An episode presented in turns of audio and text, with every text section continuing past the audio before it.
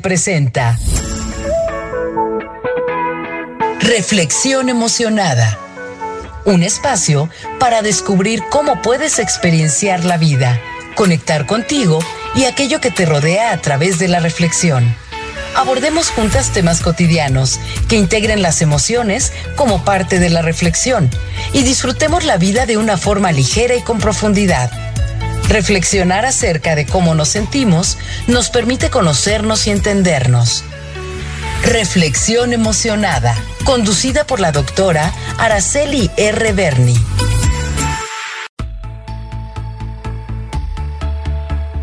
Muy buenos días, querida gente radiante de donde quiera que sea que nos escuches. Me alegra mucho saber que cuento con tu escucha me alegra seguir recibiendo comentarios tuyos, todos muy positivos. Los agradezco todos y cada uno. Espero que hayas tenido un maravilloso fin de semana. Quizás te diste tiempo para recuperar un poquito de aquellos tiempos que añoramos la semana pasada y pudiste jugar alguno de estos juegos que mencioné o por lo menos traerlos a la memoria. Y claro, contextualizándolos eh, con tus propias experiencias. Yo quiero agradecer muy sentidamente a Pedro, quien nos escribe, bueno, me escribe, ah, y yo te lo comparto, desde la Ciudad de México. Y él me menciona, bueno, aparte de que manda saludos y que me dice que quedó muy interesante y bonito el programa, y lo agradezco sentidamente, él me escribe lo siguiente. Araceli, según yo, el avión se jugaba así. Cada participante tenía una teja de papel periódico mojado. El juego empezaba con todas las tejas puestas en el cuadro 1. Las tejas se lanzaban a cada cuadro de manera sucesiva hasta llegar al círculo que era el 10. Cada movimiento consistía en lanzar la teja al cuadro siguiente. Si caía en error, es decir, no mordía raya ni se salía del cuadro, el jugador recorría, saltando en un pie, de ida y de regreso, los cuadros que estuvieran sin tejas. Si pisaba uno ocupado o si se salía, perdía su turno. Ganaba quien recorría el avión de ida y de regreso lanzando la teja en todos los cuadros y en el círculo del 10. Sí, algo así. Yo no me acuerdo exactamente cómo era, pero sí me acuerdo que teníamos que aventar la teja y brincar efectivamente en un solo pie, a menos que tuviéramos esta, esta combinación de, era el 1, 2, 3 de un solo pie, el 4, 5 eran los dos pies, e, e, excepto aquellas ocasiones en que la teja estuviera en alguno de estos cuadros. Después teníamos el, el 6 que venía otra vez de un pie, el 7, 8 la misma dinámica que, que la anterior, el 9 otra vez solito y el 10 podíamos caer también con los dos pies, siempre cuando no hubiera una teja, porque entonces sí era de, de, acojito.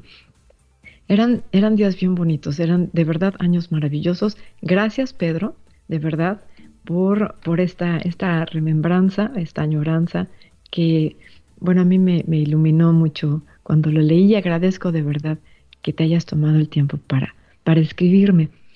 Ah, también tengo ah, muchas felicitaciones, bueno, de verdad lo agradezco con todo el corazón, de parte de Sergio Tenorio, quien me hace comentarios de veras muy valiosos. Uh, Ana, que me escribe de Hidalgo, me dice que le gusta mucho el programa, que no se lo pierde. Klaus, entiendo que es del Estado de México, Ciudad Satélite. ella escribe muy lindo que ya tiene agendada la, la, programación para escucharme siempre que puede. Me encantará escucharte ya en breve. De verdad lo agradezco, Klaus, también a Ross de, de Ciudad Satélite, quien también me dice que se va a tomar el tiempo para escuchar. De verdad lo agradezco porque créanme que entrego mucho cariño estas reflexiones y sí me gusta, sí se siente de veras muy bien saber que me estás escuchando, que me estás acompañando en estas elucubraciones que, que de pronto te comparto y me motivan mucho.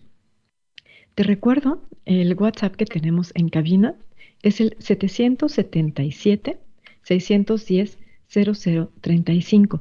Ojalá te da uh, oportunidad de poder escribir y, y poder saludar a, tu servidora. Y, bueno, yo haré extensivos estos saludos a, quienes nos están acompañando en estos minutos. Bueno, ah, estoy viendo que la semana pasada eh, se me ganó el tiempo, espero que este día no sea el caso, porque sí, sí me, excedí la semana pasada.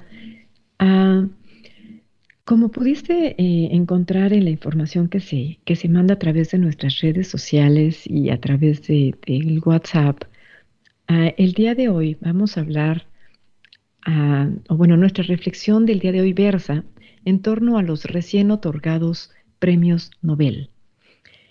Este reconocimiento es, es, muy noble, de verdad, y magnifica el trabajo científico hecho de manera orientada que busca proveer a la humanidad de algún beneficio, ya sea que se trate de, algún beneficio en materia de salud, en materia de, ciencia, en, bueno, ciencias duras, me, me, refiero específicamente a cuestiones tecnológicas que puedan también ayudar en los ámbitos humanos, el Premio Nobel de Literatura.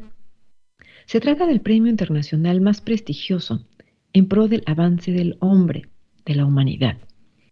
Independientemente de que tal vez, a nivel personal y para no entrar en desacuerdos, se podría tratar de averiguar si ya tenemos, como humanidad, cierta claridad sobre la idea de avance, ya que tal vez parece, como humanidad e incluso tristemente como individuos que las más de las veces vamos en retroceso, más que en avance. Pero bueno, solo y quizás, insisto, es una mera elucubración mía que de pronto me asalta. Ojalá que de verdad, como humanidad, lográramos avanzar. ¿Quién sabe qué significa eso de avanzar específicamente o mejorar? Pero que por lo menos no continuemos lastimando a la vida, tengo esa, esa ilusión quizás un tanto ingenua de que el ser humano sí es capaz de aprender sí es capaz de recuperar lo bueno que, que, se ha hecho a lo largo de la historia para poderlo incorporar en su día a día y poder aportarnos y aportarse elementos valiosos que nos permitan continuar de una manera armónica, viviendo en, este, en este mundo en el que nos tocó llegar. Como te decía entonces, nuestra reflexión emocionada del día de hoy, lunes 10 de octubre del año 2022, es a propósito de los premios Nobel. Solo permíteme hacer un pequeñísimo paréntesis. Es muy pequeño. La semana pasada me permití agradecerle a mis padres, a mi mamá y a mi papá con todo mi corazón, porque lograron salir de este evento fatídico que conmemoramos el, día 2 de octubre. Lo agradecí y le agradezco a la vida por aquellas personas que también lograron salir avanti y que no, que no se perdieron en esta situación tan lamentable. Perdona. El día de hoy también quiero referirme a, dos personitas que tuvieron algo muy importante en mi vida, juegan un papel determinante.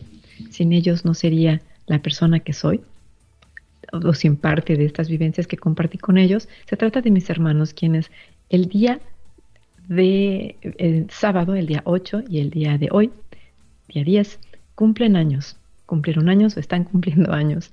A los dos los felicito con todo mi amor, a mis hermanos amados, y les deseo todo lo bueno. Cierro mi paréntesis porque sí tuve que aprovechar este momentito en el micrófono para regalarles un poquito del de mucho del cariño que ellos me han, me han dado. Bueno, te mencionaba entonces que estos premios, curiosamente, sí nos afectan. Y abro otro paréntesis, porque la palabra afectación no necesariamente se tiene que entender en un sentido negativo. También la podemos apreciar en su significación como influir, modificar o mudar en forma o comportamiento, lo que de ninguna manera refiere a algo malo, Cierro el paréntesis. En ese sentido, los premios Nobel sí llegan a influir en nuestro ánimo y más allá de, nuestro ánimo y de estas, de estas influencias que puedan tener, influyen en nuestro día a día. A veces si no nos damos cuenta, pero sí modifican nuestra vida, modifican nuestro actuar y el modo en que nos conducimos. Lo que quiero decir es que muchos de estos, muchos de estos descubrimientos han alterado o siguen alterando áreas en nuestra vida sin que nos hayamos quizás percatado de esta gran riqueza. Quizás no nos hemos tomado algunos minutos para constatar este hecho de cómo los resultados de estas investigaciones que año con año son galardonadas influyen en nuestra cotidianidad.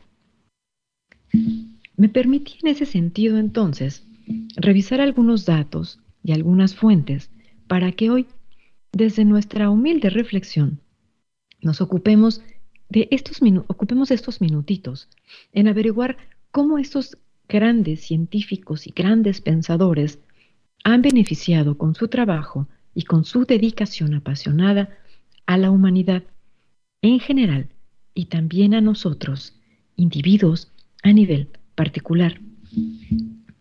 Trato de ser ordenada. Ah, para poder comenzar a referirme eh, más o menos en un cierto orden al origen de los premios Nobel, para tratar de contextualizar. Pero antes de que comience con esta contextualización, permite que nos vayamos brevemente a una pausa. Ya regreso, te recuerdo el, el número en cabina, es un WhatsApp, para que quizás te sea posible escribirnos y nos sigas compartiendo de tus reflexiones. Es el 777-610-0035. Ya vuelvo.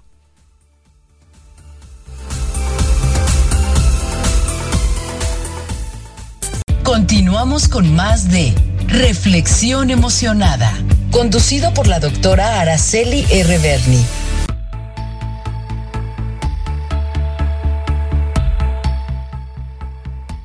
Pues ya estoy de regreso aquí contigo, gente radiante en, esta reflexión, en estos minutos que todavía nos quedan, para seguir tratando de acercarnos a los orígenes de los premios Nobel, cómo surgen, cómo se desarrollan, cómo se integran, sobre todo eso, cómo se integran en, nuestro, en nuestra cotidianidad, en nuestra vida. De muchos de ellos no podemos percatarnos. Eh, me declaro ignorante en la materia de física, que es eh, por lo regular la ciencia en la que más se, han abocado estos, estos galardones.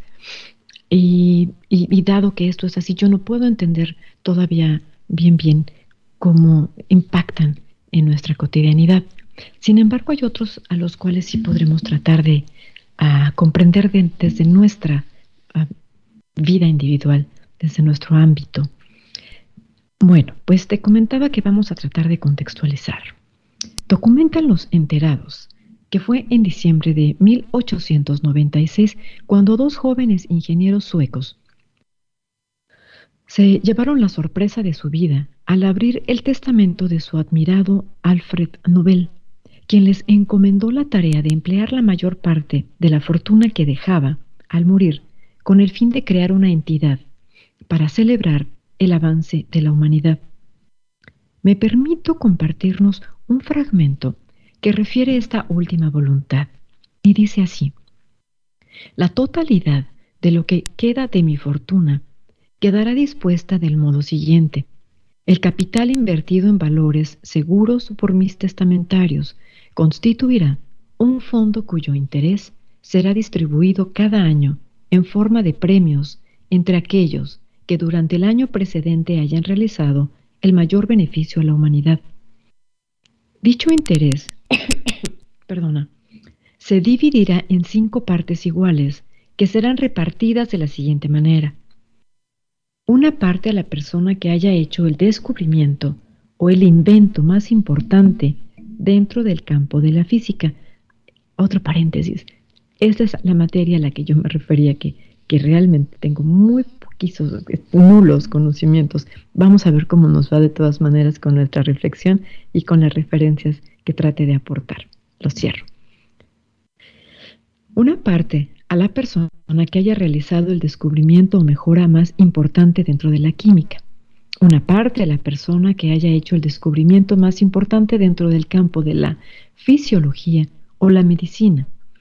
Una parte a la persona que haya producido la obra más sobresaliente de tendencia idealista dentro del campo de la literatura y una parte a la persona que haya trabajado más o mejor en favor de la fraternidad entre las naciones, la abolición o reducción de los ejércitos existentes y para la celebración y promoción de congresos por la paz.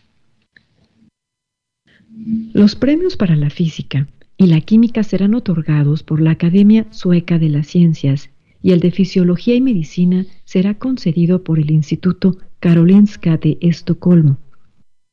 El de Literatura por la Academia de Estocolmo y el de los Defensores de la Paz por un comité formado por cinco personas elegidas por el Storting noruego.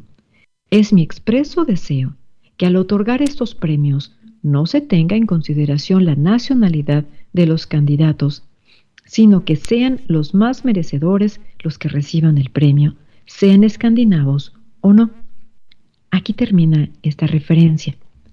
Siguiendo las instrucciones del maestro, eh, sus ayudantes Ragnar Solman y Rudolf Liljext, no sé si se pronuncia así, dieron vida a la Fundación Nobel, quien estableció premios anuales por los méritos alcanzados en materia de física, química, medicina y fisiología, literatura y paz mundial, a los que en 1969 se les sumó la economía.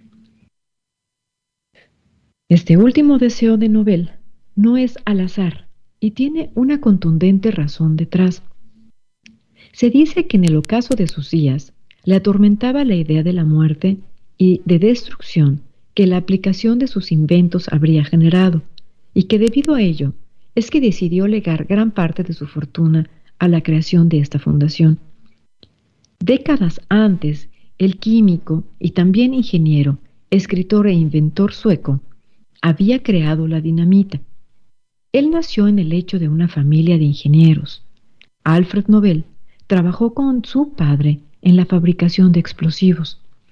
Pero fue en 1864 que vivió una trágica experiencia que marcó su vida, cuando su hermano menor y otras cuatro personas murieron en una explosión de nitroglicerina.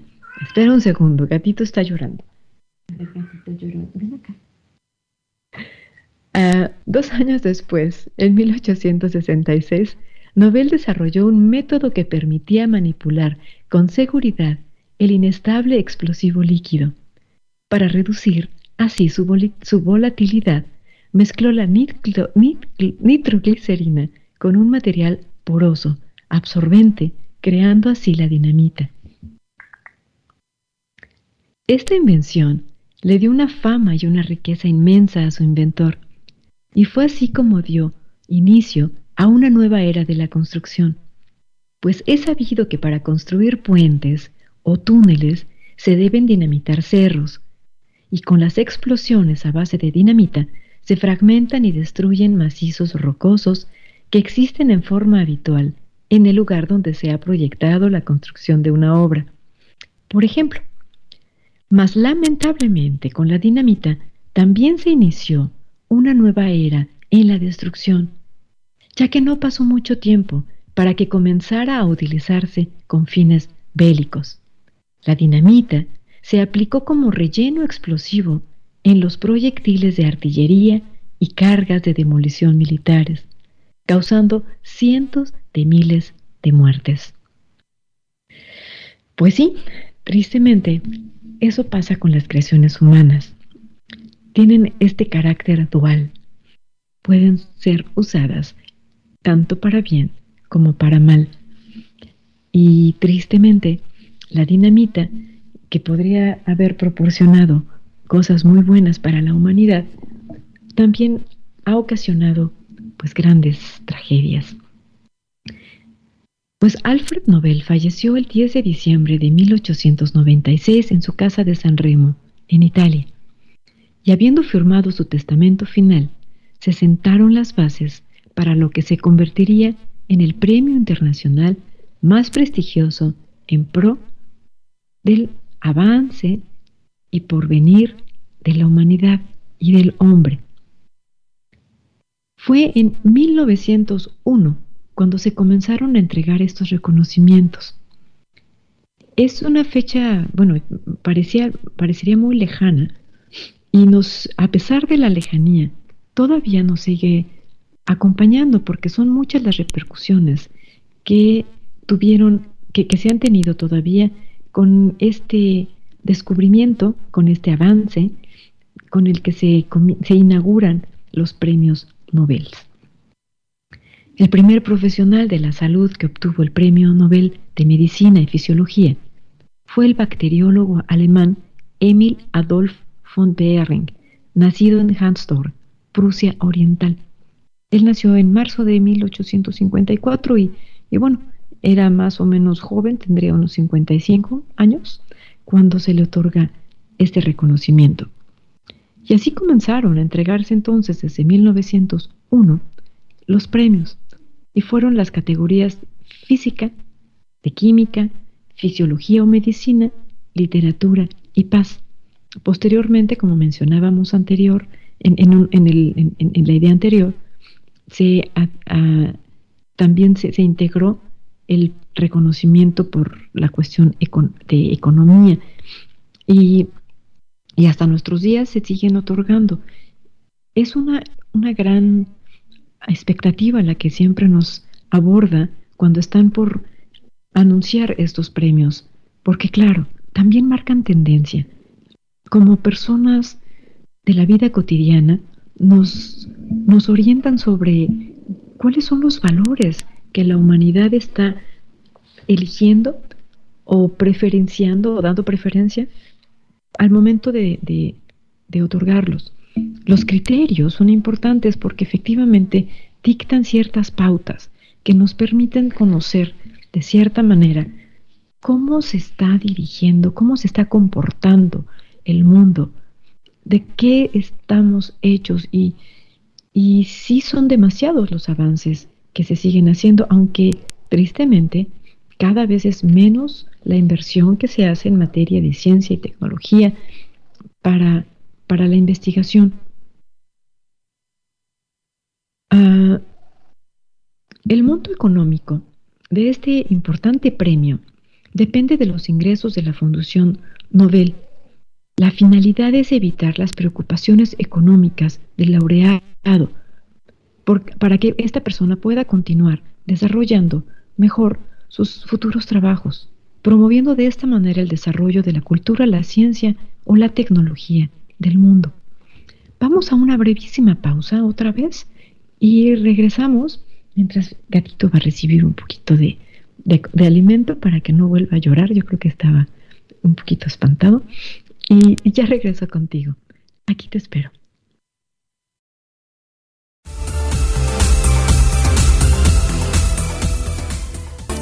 Continuamos con más de Reflexión Emocionada, conducido por la doctora Araceli R. Berni.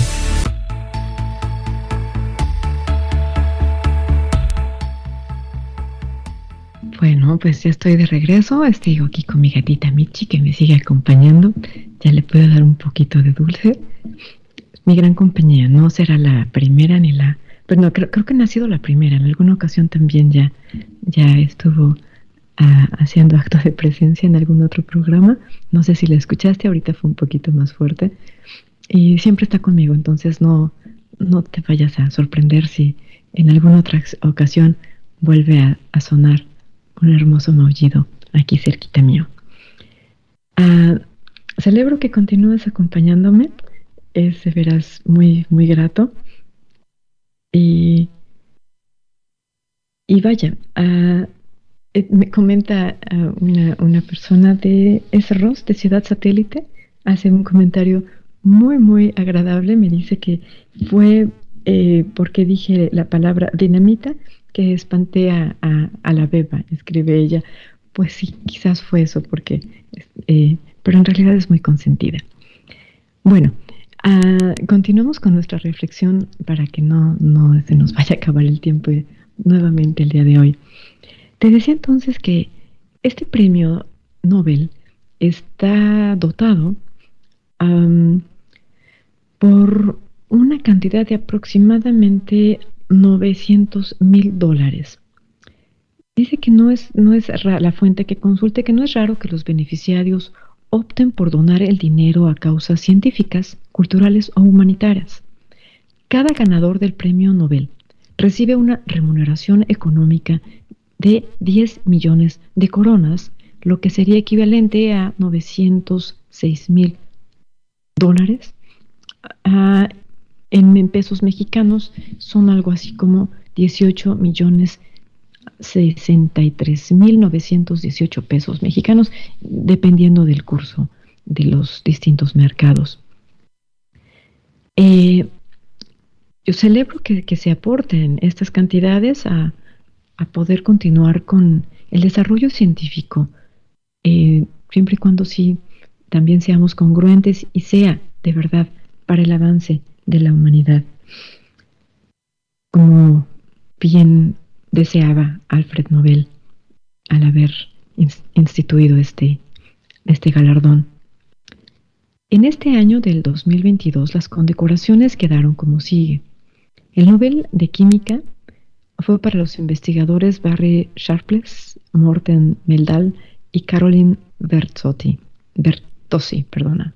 Los galardonados para química son investigadores uh, Bar, Barry Schwarzbach y Morten Meldan, sí, ya lo mencioné, por sentar las bases de la llamada química click.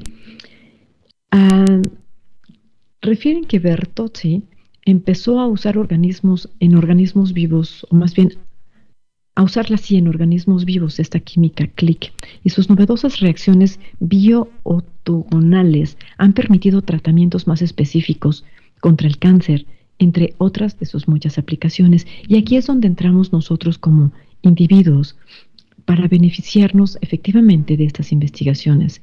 Es precisamente porque no estamos exentos, tristemente, a, padecer esta enfermedad que es conveniente que se siga haciendo investigación y llegado el momento, ojalá que no, pero llegado el momento, contemos entonces con tratamientos que nos permitan afrontar esta terrible enfermedad. De ahí la importancia de, que se sigan haciendo este tipo de investigaciones. Señalan que esta, química click es un procedimiento conocido como cicloadición alquino-acida catalizada por cobre. Se trata de una reacción química elegante y eficaz que se ha generalizado en los últimos años. Y entre muchos de sus usos se emplea en el desarrollo de productos farmacéuticos para mapear el ADN y en la creación de nuevos materiales asociados a estos procesos. Insisto, de alguna manera, en algún momento quizás nos pueden favorecer. Ojalá que no sea el caso de que tengamos que padecer alguna enfermedad, pero si se diera, ojalá, de verdad, lo deseo con todo mi corazón y seguro que todos lo hacemos así, ojalá que entonces haya manera de poderla afrontar de la mejor manera y podamos encontrar una salida provechosa. Ah, el Nobel de Física en este año ah, trata, fue anunciado por la Academia el pasado 6 de octubre. No es cierto. al que me refiero, perdón, el Nobel de Física eh, se refiere al entrelazamiento cuántico y cómo puede revolucionar la informática. Este premio ha recaído este año en tres científicos que han estado especializándose en la mecánica cuántica. Esta ciencia que describe el comportamiento de las partículas subatómicas, es decir, la física a las escalas más pequeñas posibles. ¿Cómo podríamos beneficiarnos? Podría ser el caso precisamente porque tiene que ver con la informática y con la informática nos relacionamos permanentemente. Estamos en esta nueva era de la Internet y de las redes sociales, nos afecta y, y nos entrelazamos con estas nuevas redes. De ahí la importancia a nivel personal e individual de que haya estos avances. El premio Ah, trata entonces de allanar el camino hacia una nueva generación de potentes computadoras y de sistemas de telecomunicaciones imposibles de piratear. Yo creo que es importante para nosotros de verdad a nivel individual, porque aquí considero que a todos nos interesa que se pueda implementar y que efectivamente se puedan dar estos sistemas que sean infalibles para, los piratas de las redes. En ese sentido seríamos muchos los favorecidos por este componente antipirata. No me dejarás mentir, pero en nuestro amado México cada mes son, son más sofisticados los mecanismos que se implementan para evitar fraudes cuando se requieren hacer operaciones mercantiles en la Internet. Y ello, en vez de favorecer la compra, la está imposibilitando, lo que estaría poniendo en graves problemas a los sistemas financieros de nuestro país para favorecer las compras en líneas. Seguramente un sistema como el que, si no comprendí mal, se generaría gracias a las investigaciones de estos científicos, serían un gran apoyo para posibilitar e incentivar estas transacciones. Porque claro, cuando queremos hacer alguna compra por Internet, son tantos los candados que las instituciones financieras están poniendo que llega el momento en que es casi imposible poder hacer la compra.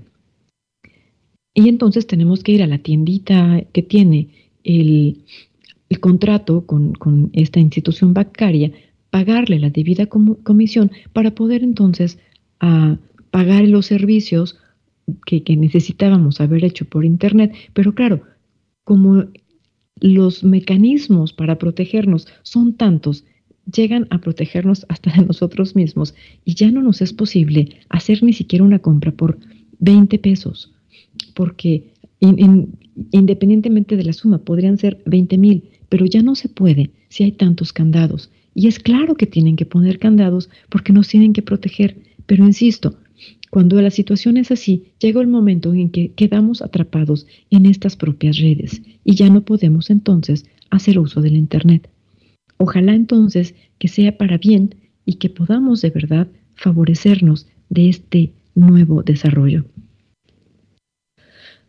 Los tres galardonados este año han llevado a cabo experimentos innovadores utilizando estados cuánticos entrelazados, en los que dos partículas subatómicas se comportan como una sola unidad, incluso cuando están separadas. Tengo que hacer una mención muy especial respecto a uno de los tres galardonados. Me refiero al profesor doctor Anton Zeilinger, quien estudió física y matemáticas precisamente en la Universidad de Viena, en Austria, entre los años 1963 y 1971. Y yo me siento más que agradecida y muy emocionada por haber tenido la oportunidad y gran dicha de haberme graduado como doctora en filosofía en enero del año 2012, precisamente en la Universidad de Viena, en Austria. Tengo la aventura de contar en ese sentido con dos almas mater, ya que si bien a esta locución latina se recurre para designar metafóricamente a una universidad como proveedora del alimento intelectual, en mi caso, son dos las universidades que me nutrieron intelectualmente. Me refiero a la Universidad Nacional Autónoma de México, en donde estudié la licenciatura y maestría en filosofía, y a la Universidad de Viena, en donde tuve la dicha, la fortuna, la bendición de haber podido hacer mi doctorado en filosofía y promoverme, como le dicen en ese contexto, como doctora en filosofía en el año del 2012. Y bueno, esa pequeñísima coincidencia de haber pisado el piso que pisó esta, esta personalidad que ahora distingan con este, este gran galardón, bueno, pues ese, ese camino yo también lo, lo pude recorrer, esa cercanía emocional, emotiva, solamente de mi parte, claro, la, la tengo por, por haber podido estar en, esta, en ese suelo, en esa tierra que amo tanto. Vámonos a, comerciales con esta emoción que, me da rememorar estos años cuando estuve en la Universidad de Viena y ya volvemos. Te recuerdo el número que tenemos aquí en, en cabina, es un WhatsApp 777-610-0035 ah, para, por si tienes que compartirnos algo, si se te ocurre que podrías aportar algo en nuestra relación o alguna crítica, todo es bienvenido. Ya regreso.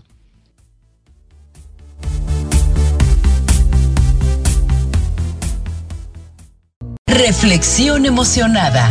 La emoción de reflexionar.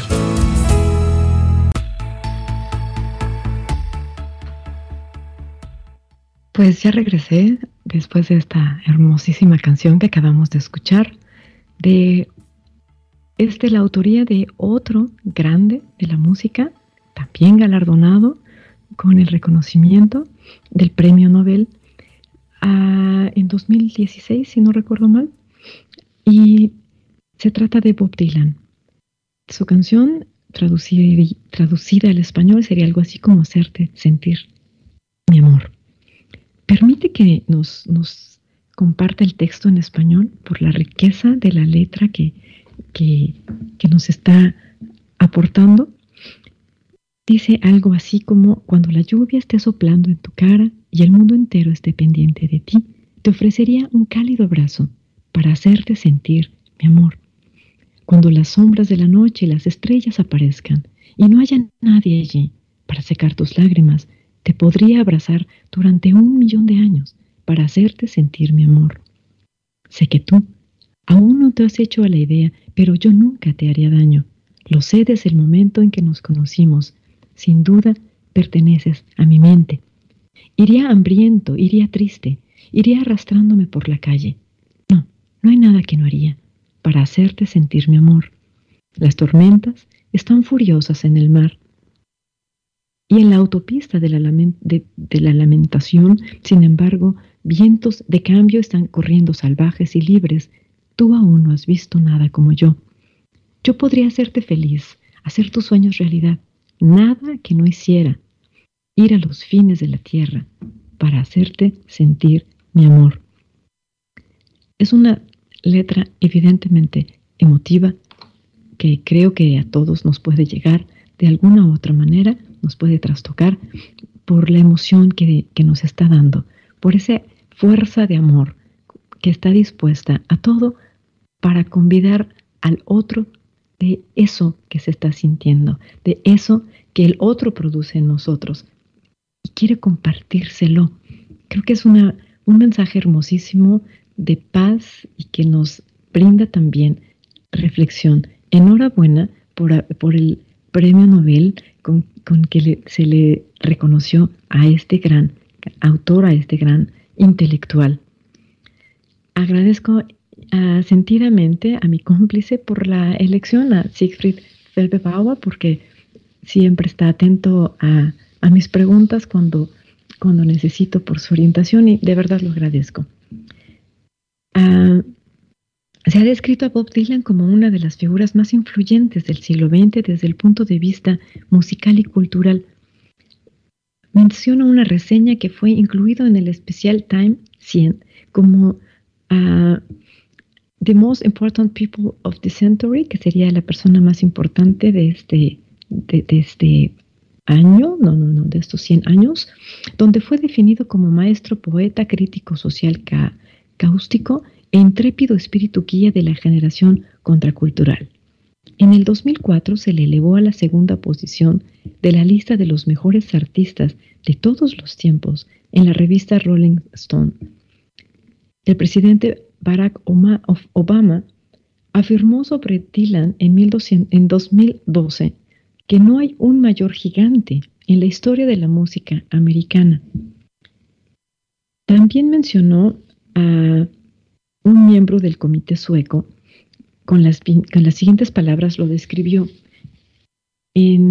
describió su lugar en la historia literaria como un cantante que merece un lugar junto a los bardos griegos, junto a Ovidio y bueno, nos está escuchando también un, gran pensador, ah, profesor de, filosofía antigua, espero que coincida con este reconocimiento, y junto a los visionarios románticos, junto a los reyes y a las reinas del blues, junto a los maestros olvidados de brillantes estándares musicales.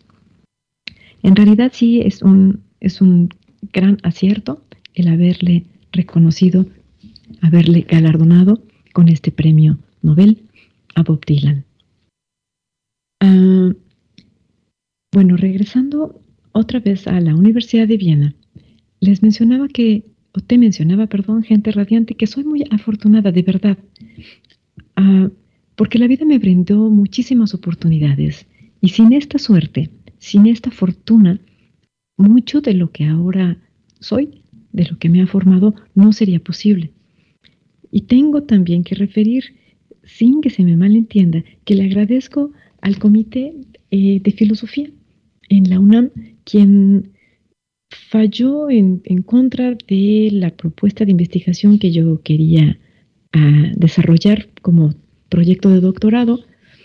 Y si no hubiera sido así, difícilmente hubiera llegado a la Universidad de Viena para poder estudiar mi doctorado. Y, gracias a que me cerraron las puertas para hacer ese estudio en la UNAM, me las abrieron en Viena. Y eso lo voy a agradecer siempre. De nuevo, gracias a la UNAM por, por ese fallo negativo, de verdad lo, celebro, y gracias a la Universidad de Viena por aceptarme, por acogerme como una más de sus estudiantes ahora postgraduada. Ah, también ah,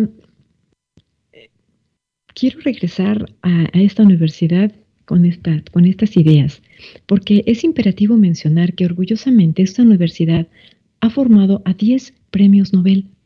Entre los académicos e investigadores actuales y pasados que han enseñado en la Universidad de Viena se encuentran varios ganadores, tales uh, como Robert Barani, Julius Wagner, Hans Fischer, Karl Landsteiner, Erwin Schrödinger, Viktor Franz Hess, Otto Lowy, Konrad Lorenz, Friedrich von Hayek, y no podemos pasar por alto que también formó a grandes e influyentes personalidades, quienes si bien no fueron reconocidos con el premio que hoy nos ocupa por cuestiones temporales, es claro que han sido una gran influencia determinante en el mundo.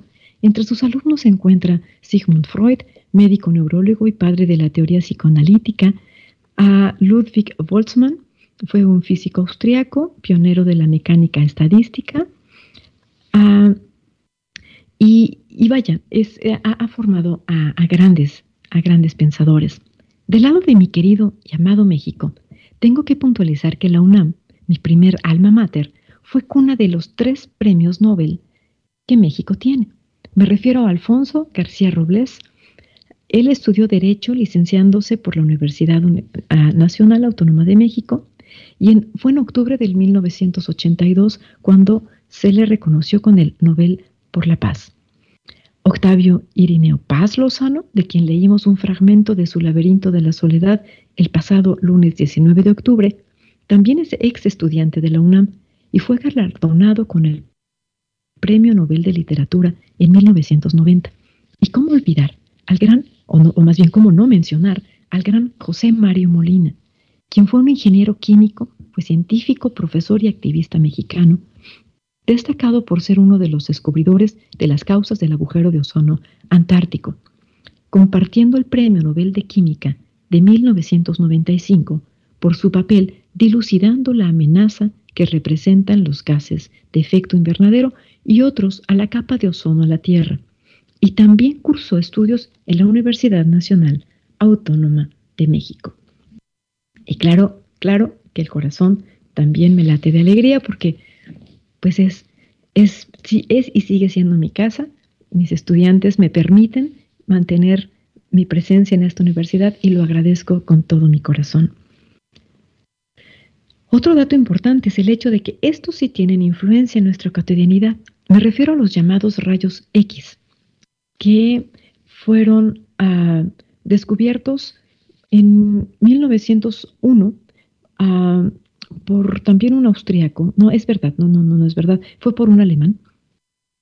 Ah, y me refiero a Wilhelm Conrad Röntgen, quien nació el 27 de marzo en 1845 en lo que se conocía como el Reino de Prusia, que ocupaba el territorio de la actual Polonia, pequeña porción de Rusia y la zona oriental de Alemania. Él fue un ingeniero mecánico y físico alemán y el 8 de noviembre de 1895 produjo radiación electromagnética en las longitudes de onda correspondiente a los actualmente llamados rayos X. En los años siguientes, Röntgen publicó unos estudios sobre un nuevo tipo de rayos, que fueron traducidos al inglés, francés, italiano y ruso. Por su descubrimiento, fue galardonado en 1901 con el primer Premio Nobel de Física. El premio se concedió oficialmente en reconocimiento a los extraordinarios servicios que ha brindado con el descubrimiento de los notables rayos que llevan su nombre. Röntgen perdón, dotó la recompensa monetaria a su universidad. me refiero a la Universidad de Würzburgo. Y de la misma forma que Pierre Curie haría años más tarde, rechazó registrar parte patente, ah, perdón, cualquier patente relacionada con su descubrimiento por razones de ética. Tampoco quiso que los rayos llevaran su nombre, aunque en alemán los rayos X se siguen conociendo como Röntgenstrahlen, son los rayos Röntgen. En el caso del Nobel mexicano, perdón, antes de continuar con el Nobel mexicano, es, es algo que, si a, pesar de que pasó en 1901, seguimos agradeciendo como humanidad que existan estos rayos, porque gracias a ellos podemos identificar aquellos ah, fallos en nuestro organismo, podemos identificar mucho en nuestro organismo sin la presencia de estos rayos X, nuestra vida como, como humanos sería seguramente otra. Tendríamos cierto, pues no tanto acceso a la, a la salud, no tendríamos la manera de identificar, o por lo menos no esa manera, que sigue siendo muy efectiva, no podríamos identificar esos organismos o esas anomalías que se generan o que se forman en nuestro cuerpo. a eso me refiero cuando he tratado hoy de contextualizar la importancia de los premios Nobel en nuestra cotidianidad, en nuestro ser individuales.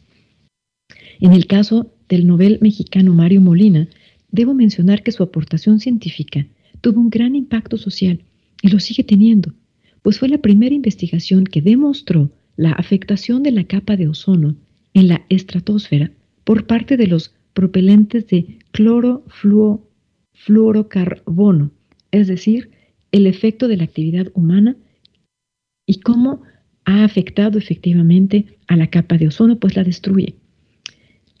Eh, quedémonos con estos premios que ahora he mencionado.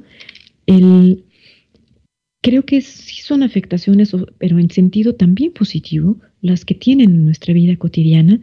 Y, yo, yo, eso lo agradezco, porque en realidad son grandes, grandes cosas que como humanidad efectivamente nos permiten avanzar. Espero entonces que poco a poco esta idea que tengo de que avanzamos poco, de que mejoramos poco, se vaya apartando de mi mente y que efectivamente pueda afirmar algún día que sí estamos avanzando de forma positiva, tratando de alcanzar la armonía que nos permita mantenernos en, en esta vida de manera armónica con el resto de los seres, por ejemplo yo con mi gatita, que con quienes compartimos y habitamos este planeta. Soy Araceli R. Berni, se me acabó el tiempo de nuevo, me volví a emocionar muchísimo en este programa. Te agradezco tu escucha, te agradezco las, las aportaciones que me das a nivel personal, los comentarios que, que me envías, te agradezco que me permitas compartirte mis reflexiones y ya me alegro de que nos volvamos a encontrar el próximo lunes con otra nueva emisión de, este tu programa Reflexión Emocionada. Te recuerdo, considera emocionarte con lo que sea que decidas hacer y ya me alegro de encontrarnos otra vez en este espacio virtual el próximo lunes. Chao, chao.